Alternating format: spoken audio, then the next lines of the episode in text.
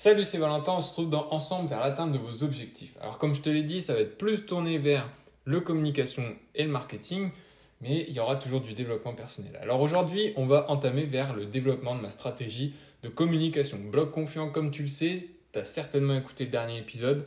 J'ai changé l'activité de blog confiant, c'est passé de la communication parce que avant euh, je proposais des formations mais c'était pas très efficace. Peut-être que je m'y prenais mal, peut-être que c'était pas le bon moment pour moi ou peut-être que ma thématique est trop ardue, je ne sais pas. C'est pas la question aujourd'hui. Donc, comment fait une petite entreprise pour communiquer? Alors, déjà, une petite entreprise, il faut le savoir, ça n'a pas beaucoup de moyens.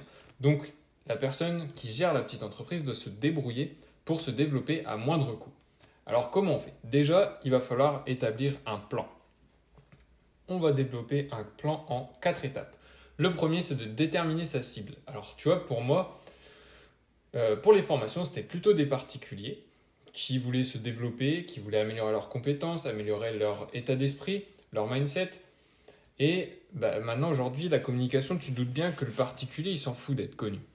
Sauf euh, un petit adolescent qui veut être influenceur, euh, qui fait ses trucs, mais il va le faire tout seul, puisque il aime ça, parce qu'il a envie de faire ça.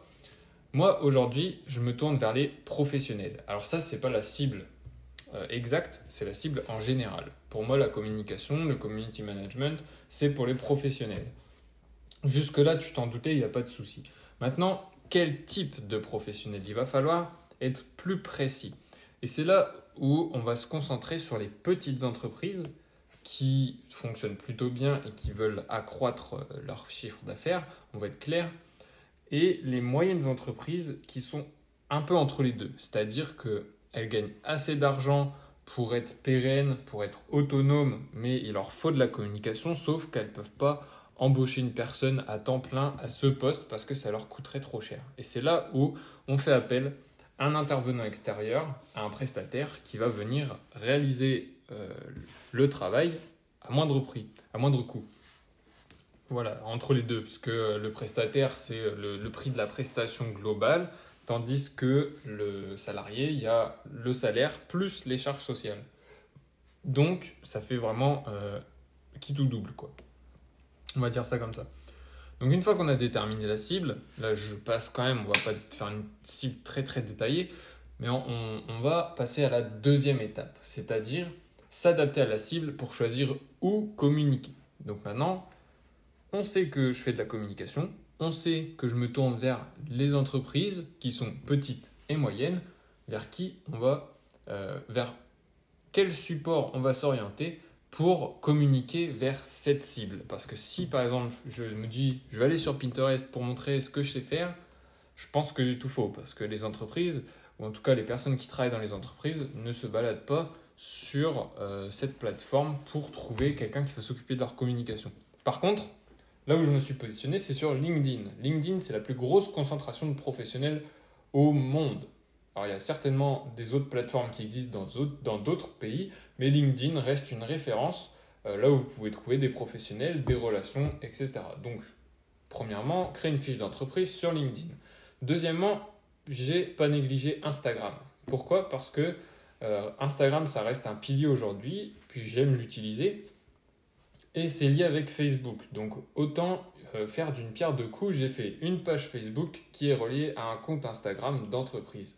Donc il n'y a pas de compte vraiment d'entreprise comme sur LinkedIn, mais on fait une sorte de page, on va mettre des photos, euh, et puis euh, comme ça, ça fait un, point d'appui et les gens peuvent se référer à, à cette page en étant sur différents réseaux sociaux. Parce qu'il y a des personnes qui vont préférer LinkedIn, d'autres qui vont préférer Instagram, d'autres qui vont préférer Facebook. Le tout étant de toucher une assez large communauté de personnes qui peuvent euh, relayer votre information à votre cible, tout simplement.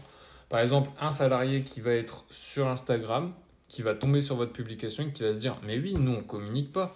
Et vu que c'est pas son métier, il va en parler à son directeur et dire Ok, alors il y a telle société qui fait du community management, peut-être que nous on pourrait développer les réseaux sociaux, ça pourrait être cool, voilà, tout simplement. la démarche globale, c'est à peu près celle.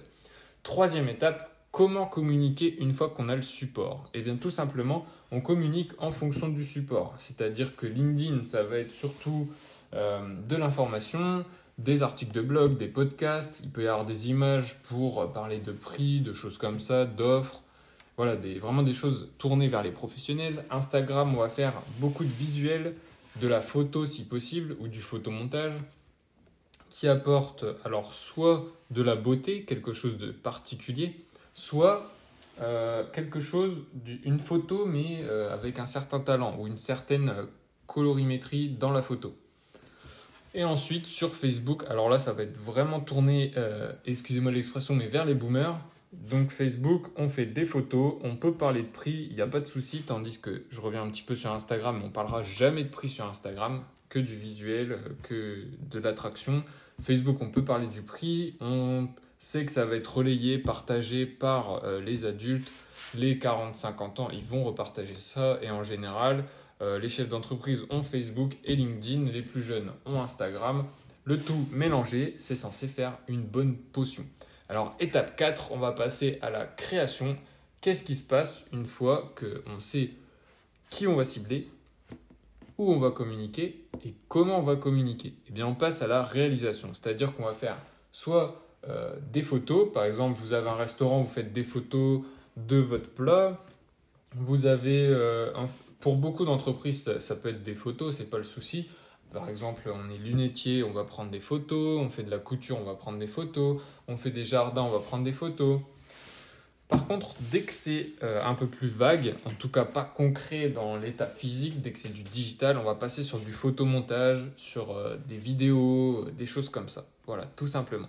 Alors voilà la première étape, j'ai essayé d'être court, 7 minutes. Euh, normalement, il me faudrait presque toute une formation pour vous expliquer la communication et tout ça. J'ai essayé d'être clair, rapide.